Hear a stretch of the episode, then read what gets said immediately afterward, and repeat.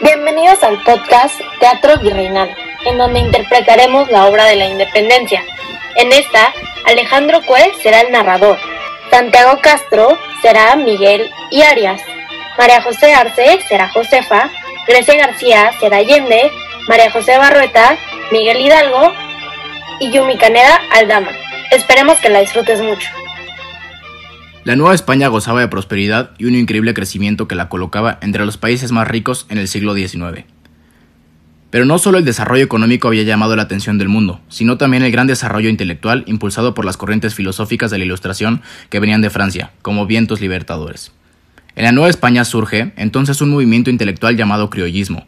Este movimiento resaltaba los valores propios como son nuestra historia y nuestra cultura, Basados en estos valores, el movimiento criollo, es decir, el movimiento de los hijos de españoles nacidos en México, consideraron a la Nueva España como su patria, pero tenían la idea de un país donde la esclavitud y el tutelaje ejercido sobre los indios desapareciera, para dar paso a un nuevo orden, en el que todos los individuos tuvieran los mismos derechos, la libertad para transitar, para pensar y para expresar sus ideas.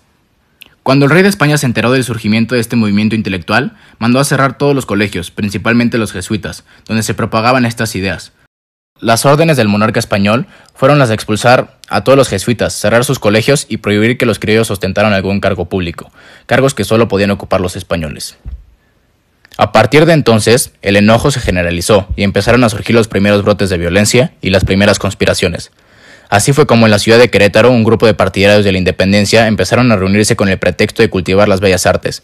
Llamaron a sus reuniones juntas literarias, en ella se hablaba de que la raíz de la invasión de España a manos de Napoleón Bonaparte, Francia pasaría a ser el dueño de México, los que apresuró los planes de la independencia.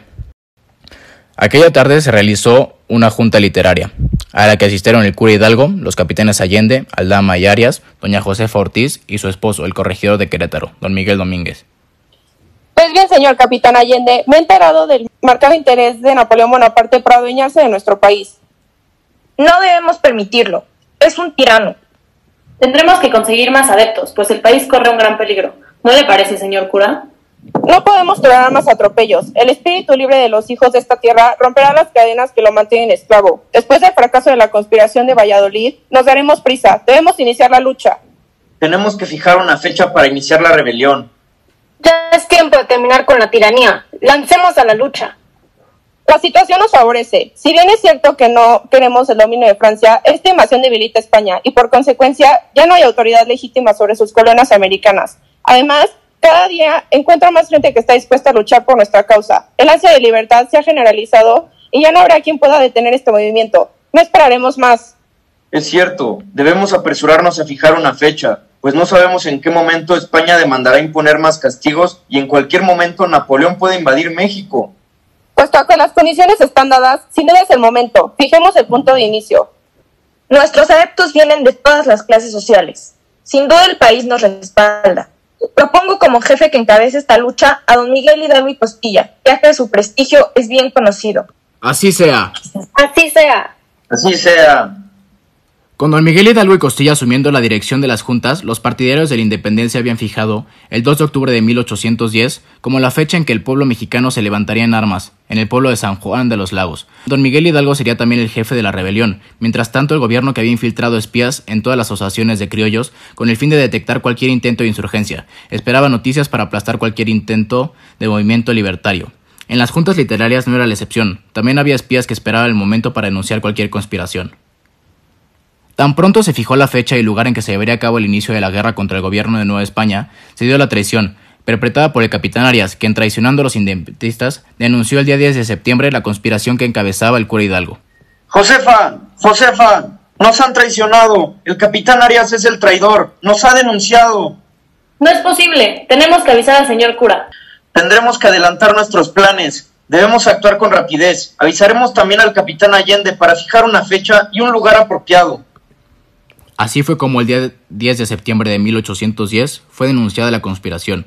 La lucha de los independentistas pudo llevarse a cabo gracias a la intervención de doña José Ortiz de Domínguez, quien se enteró a tiempo de que la conspiración había sido descubierta y se las ingenió para avisarle al cura don Miguel Hidalgo y al capitán Allende, quienes se enteraron y discutieron con el capitán Aldama el plan en la ciudad a las 2 de la mañana del día 16 de septiembre de 1810.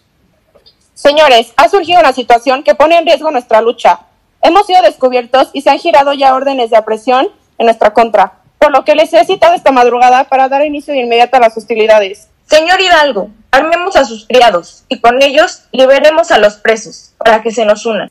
Tomemos las lanzas que he guardado en el curado y nos lanzaremos contra el depósito del regimiento de dragones de la reina. Ahí nos armaremos para apresar a los españoles que viven en Dolores. Los presos de la cárcel de Dolores eran procesados por delitos menores y sirvieron a la causa. Setenta de ellos se unieron a las ocho criados de don Miguel Hidalgo, y armados con espadas y lanzas, se dirigieron con los jefes del movimiento del atrio de la iglesia, donde el cura ordenó que colocaran las campanas para reunir al pueblo. Los jefes se, encuentran reunidos frente al pueblo.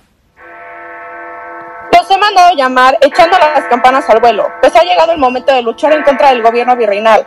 México debe ser libre. Los españoles peninsulares y los de la colonia quieren entregar nuestro país a Francia, pues los franceses ahora dominan a España. Los mexicanos debemos liberarnos del dominio extranjero. No queremos más esclavitud.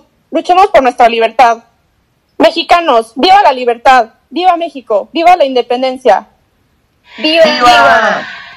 El día 16 de septiembre a las 5 de la mañana, el cura don Miguel Hidalgo y Costilla daba el grito a la independencia. Estaba naciendo el ejército insurgente, sucesor directo, después de 300 años del ejército mexica y sus gloriosas tradiciones, integrando por ocho sirvientes de Hidalgo, 70 presos liberadores de la cárcel de Dolores y cerca de 800 hombres, campesinos, comerciantes y vecinos de la ciudad, armados unos con fusiles, otros con pistolas, pero la gran mayoría con ondas, machetes, lanzas y herramientas de labranza. Hoy es gracias a que su sacrificio, México es un país libre y con mucho orgullo celebra esta fecha, recordando a quienes lucharon al lado del cura Hidalgo. Mexicanos, vivan los héroes que nos dieron patria, viva Hidalgo, viva Allende, viva Morelos, viva Aldama, viva México, viva México, viva México.